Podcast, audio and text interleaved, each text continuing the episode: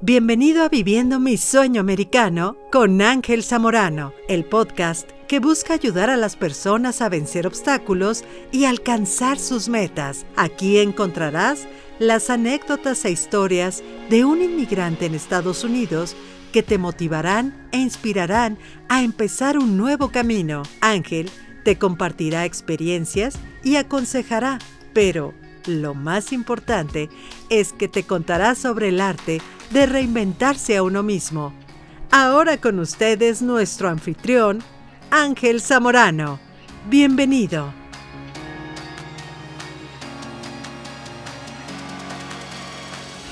Hola, ¿cómo están? Bienvenidos a una emisión más de mis aventuras y experiencias en esta nueva etapa de la vida, en esto que decidí hace ya con más de cinco años y hoy, gracias a esa decisión valiente de decir, aquí no quiero vivir en México, quiero irme a otro lado, hoy estoy aquí hablando para todos y cada uno de ustedes donde sea que se encuentren. Por cierto, muchísimas gracias por toda su retroalimentación. Cada uno de sus mensajes me sirve para yo poder eh, hablar más a detalle de temas, eh, circunstancias comunes que son principios y no importa el ya sea personal o profesional en donde nos encontremos atorados en la vida con esos principios, yo creo totalmente que que uno puede enfrentar y tener éxito en la vida. Para eso eh, quiero, quiero platicar una de las cosas que recientemente escuché de uno de mis amigos más cercanos, que, estimo muchísimo. Su nombre es Germain. Por si me está escuchando allá en Dubai, el brother lo contrataron. Está viviendo en, la ciudad de Dubai. no estoy esto, esto es en serio. Eh, en fin, eh, una de las cosas que él me platicaba es cómo puedes financiar tu proyecto, cómo tienes una idea de negocio y, conseguir esos fondos para cual sea idea de negocio que tengas, servicio, producto, curso, curso como los que yo vendo, cómo encontrar ese financiamiento. Y para esto eh, quiero di tiempo y espacio para un podcast y hablar exclusivamente de cómo definir mi, mi último, no mi último, porque ya llevo tres negocios más a partir de después de mi, de, mi agencia de marketing. Sin embargo, eh, fue la, la, hazaña más grande. Para aquellos que no han tenido la oportunidad de leer mi libro, explico a detalle que yo antes de mi agencia de marketing tuve un, una comercializadora de ropa en la, en la Ciudad de México por nueve años. Controlé muchos inventarios. Fui, lidié con inventarios, con, con mermas, porque cuando uno maneja inventarios, hay productos que caducan, hay productos que pasan de moda, hay productos, malas decisiones que no, como empresa, se van a quedar estancados. No, la rotación de un inventario, la perfección en eso no existe. Y es así como, como definí y diseñé mi segundo modelo de negocio. Porque viendo hacia atrás, y este capítulo, este episodio lo voy a usar exclusivamente para el tema del financiamiento. Me encantaría uh, hablar de cada uno de los aspectos que envuelven esto que les estoy contando. Sin embargo, vamos a enfocarlo y es el tema dinero. Y el tema dinero, yo lo viví. Tema inventarios fue mi pan de cada día por nueve años. Y lo disfruté muchísimo, pero también se me quedó mucha ropa. Se me quedaron muchas, muchas este, mermas. Y eran a veces eh, pérdidas. Había cada vez, y no es imposible pero hay que inventar, eh, cuando uno lidia con inventarios, hay, es el costo por almacén, es el costo por... Eh, son riesgos que uno toma y no hay producto perfecto que se vaya a vender el, el 100% de las unidades que uno compra. Eso es el tema, el reto del día a día con alguien que conocen o si es que lo están haciendo con inventarios. En fin, esa fue mi experiencia tomo lo bueno me quedo con lo mejor. Y si hay una de las cosas que disfruté fue eh, el, equipo de marketing que diseñé. Para los que no saben, historia corta, tuve que ideármelas en 2009 fue cuando entré muy fuerte a social media en, comercializar toda la ropa que estábamos ofreciendo monté catálogos y estuve muy involucrado con diseñadores gráficos, con fotógrafos, con modelos, con, con repartidores locales, con, con otros no locales, con, con, paqueterías que mandaban a toda la República Mexicana y demás. Lo disfruté muchísimo. Sin embargo, bien supe que el segundo negocio que quería tener era en el mundo digital. Es ahí en donde si haces un muy buen trabajo y cada vez se ha ido haciendo más sofisticado. No como cuando yo entré en 2009 a vender en social media que todo era gratis y tenías, eh, no existían los algoritmos. Yo fui ahí cuando mi, mi, idea de negocio llegó a 50 mil personas. 50 mil personas en 2009, 2010. Era como estar hablando actualmente de 500 mil 500 mil seguidores. Ese número ya está devaluado. Me acuerdo cuando llegué a mis primeros 5 mil seguidores, era la locura.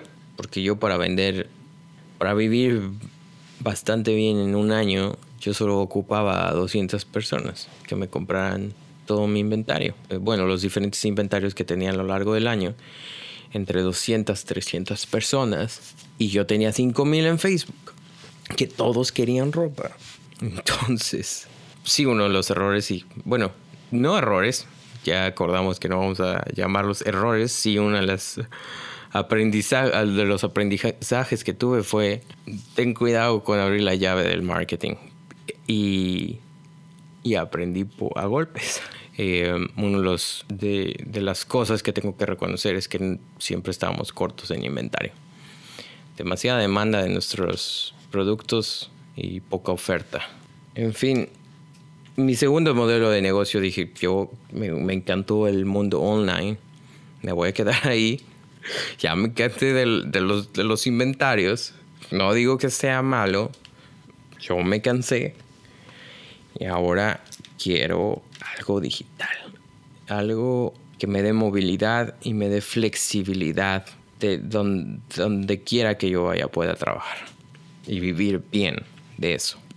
Así empecé, em, empecé a generar yo la idea. Y como todo buen eh, licenciado en negocios internacionales, estando en Estados Unidos hace cinco años, se me vino a la idea, la fabulosa idea de, bueno, pues el peso mexicano se está depreciando contra el dólar, ¿por qué no importar? Porque es la tendencia en términos de comercio internacional, cuando el dólar va para abajo y el dólar se fortalece, hay que importar, porque con menos dólares compras más en México. Es bien fácil. Ahora hay otra cuestión.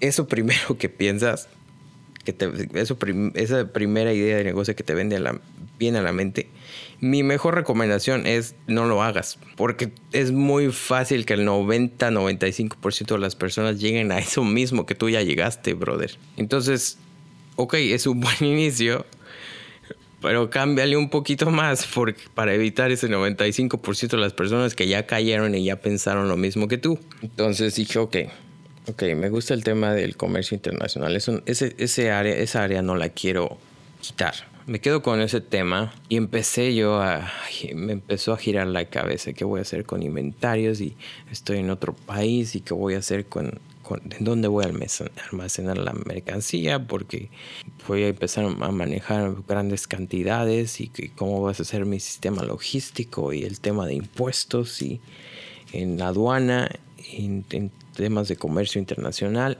Y tanto fue mi, mi estrés, tanto me abrumé, que dije, bueno, ¿cuál es el problema?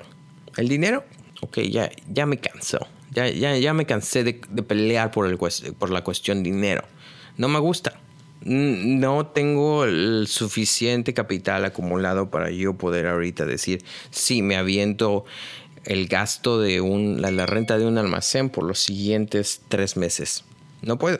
Y luego comprar inventario y qué empezar a lidiar con acreditar mi producto y a ver cómo pago eh, esos gastos fijos que, que, todo negocio incurre cuando, cuando arranca. Entonces, diseñé el modelo de negocio en donde ese factor dinero lo saqué de la ecuación.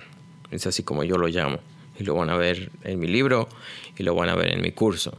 Quité el factor dinero porque me cansó, me frustró tanto que dije, ya, ya lo saqué de la ecuación, ya lo solucioné y con esto la armamos. Entonces, fin de la historia, diseñé el modelo de negocio en donde yo no tenía que invertir, tenía yo simplemente que preocuparme en tener una imagen fuerte de negocio que vendiera mis servicios de marketing. Y después cuando yo cerrara un contrato con ese mismo dinero que me pagaran, yo iba a pagar mano de obra en México a diseñadores gráficos y virtualmente importarla y con eso en el intercambio, en la operación, yo ganar dinero. Así fueron los principios de mi fabulosa idea que, que en mi curso hablo de detalle cómo es que empezó a funcionar. Sin embargo, al año tuve un tropiezo gigante que casi me cuesta el negocio. Pero ese fue el principio.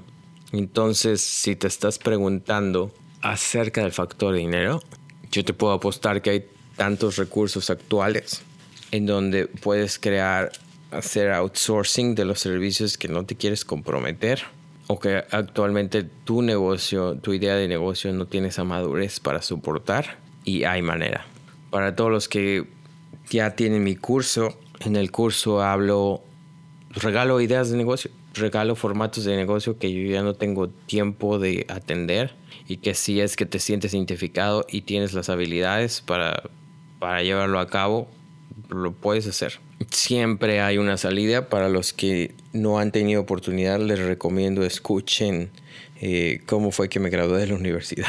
Si, si no me equivoco, se llama como así se trampa en la universidad, se llama el podcast y hablo precisamente de ese principio. Si lo que te frena hoy es el factor capital y es por eso que te has decidido quedar en tu zona de confort y no ver más allá, cuando de verdad estás consciente y estás convencido que, quieres crear y salir al mercado con un producto o servicio y transformar y cambiar y aportar a la sociedad, esto es para ti y te invito a que revises mi curso porque es ahí en donde nos vamos a encargar de trabajar día a día en que esas habilidades las desarrollemos juntos. Orgullosamente he lanzado cuatro ideas de negocio en un periodo no mayor a dos años. Ideas de negocio que, que con una sola tengo pero creo que ahora ya son cinco, de hecho, ahora que estoy haciendo la cuenta mientras platico esto. Entonces, eso es todo por hoy y mi misión, como ya lo he comentado y siempre lo digo, es compartir y hacerme cargo de que esa, esa visión a través de buenos hábitos que describo uno a uno en las diferentes etapas de mi vida, tanto en mi aventura viviendo el sueño americano como en mi vida antes y después, vamos a decir, antes de Estados Unidos y después de Estados Unidos. Eh, es como yo me encargo de, de, que tú encuentres tu camino, de que definas tus habilidades, de que saques el máximo provecho de ellas. Para eso estamos aquí. Muchísimas gracias. Nos vemos en el siguiente episodio. Eso es todo por hoy.